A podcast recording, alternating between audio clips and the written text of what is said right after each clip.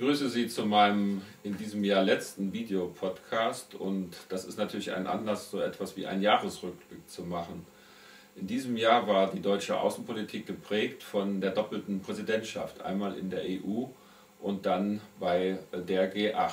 Bei der EU haben wir uns besonders bemüht, den Verfassungsprozess voranzubringen mit Erfolg, denn es gibt jetzt den Reformvertrag, der ist auf dem Weg es gibt eine gute Chance, dass der ratifiziert wird bis zum Frühjahr 2009 und damit die EU wieder handlungsfähiger wird als bisher.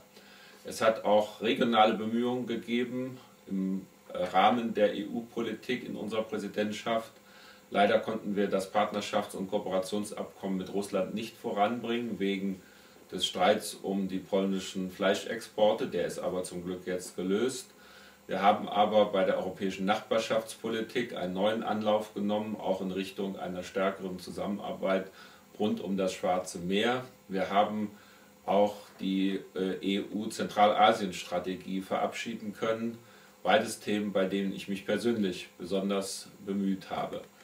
Es hat dann auch im Frühjahr den Gipfel gegeben zu Energie und Klima, wo die EU sich deutlich selber verpflichtet hat, im Rahmen der sogenannten 3x20, das heißt 20% mehr Energieeffizienz, 20% weniger CO2-Ausstoß, 20% mehr Nutzung von erneuerbaren Energien, alles bis zum Jahr 2020.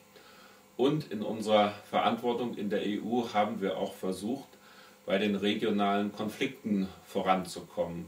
Etwa in Afghanistan mit einer deutlichen Selbstverpflichtung, unsere Mandate fortzusetzen nach einer ungewöhnlich intensiven Diskussion im Deutschen Bundestag, wobei deutlich geworden ist, dass Deutschland hier bei der Stange bleibt, dass es weiter sich verpflichtet fühlt, den äh, Erfolg zu suchen in Afghanistan, die Regierung zu schützen und zu stabilisieren. Es ist auch gelungen, im Nahosten wieder zu einem Verhandlungsprozess zu kommen. Das Quartett hat wieder getagt. Auch hier hat die Bundesregierung stark eingewirkt in diese Richtung und es hat in Annapolis jetzt eine Hoffnung gegeben, dass ein neuer Friedensprozess im Nahen Osten stattfindet. Nicht äh, so erfolgreich war allerdings die sehr intensive Bemühung der Bundesrepublik, auch eine Lösung des Kosovo-Konflikts, der Statusfrage hier zu erreichen im Troika-Prozess, wo eine wichtige Rolle von dem deutschen Botschafter Ischinger geführt wurde die auch international anerkannt wurde.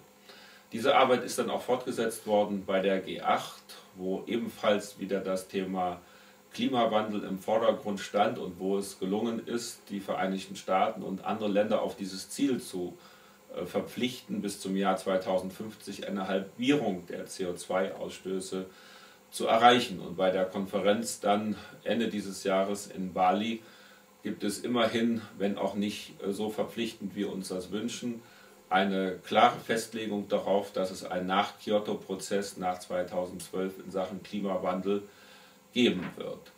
Am Ende des Jahres kann man summierend äh, feststellen, wir haben in äh, der Richtung, die wir für vernünftig halten, international durchaus einiges erreicht. Bei der EU mit dem Verfassungsprozess, bei äh, der Frage der Klimapolitik, bei der Frage der Lösung von regionalen Konflikten, vor allen Dingen im Sinne von der Fortführung von Verhandlungsprozessen und bei dem klaren Setzen auf eine äh, auf Verträge und Verhandlungen gestützende Friedenspolitik. Insgesamt hat uns das Ansehen eingebracht, international, auch national, das sieht man an den guten Werten äh, bei den Umfragen für den deutschen Außenminister Frank-Walter Steinmeier, äh, dem ich in seinem Team zur Seite zu versuchen stehe. Aber natürlich gibt es auch noch viele offene Herausforderungen und Fragen für das Jahr 2008. Wie gesagt, der Kosovo-Konflikt beschäftigt uns und besorgt uns sehr.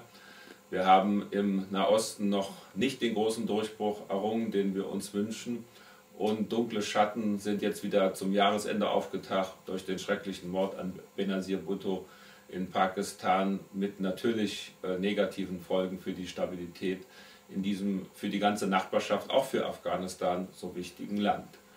Also, viele Aufgaben stehen vor uns, aber jetzt kommt erstmal der Jahreswechsel und zudem wünsche ich Ihnen persönlich alles Gute und viel Erfolg, vor allen Dingen Gesundheit und Glück im neuen Jahr 2008. Und ich hoffe natürlich, dass Sie mir ein bisschen treu bleiben und auch in Zukunft mal wieder bei mir voran, voran vorbeischauen bei meinen Videopodcasts. Alles Gute.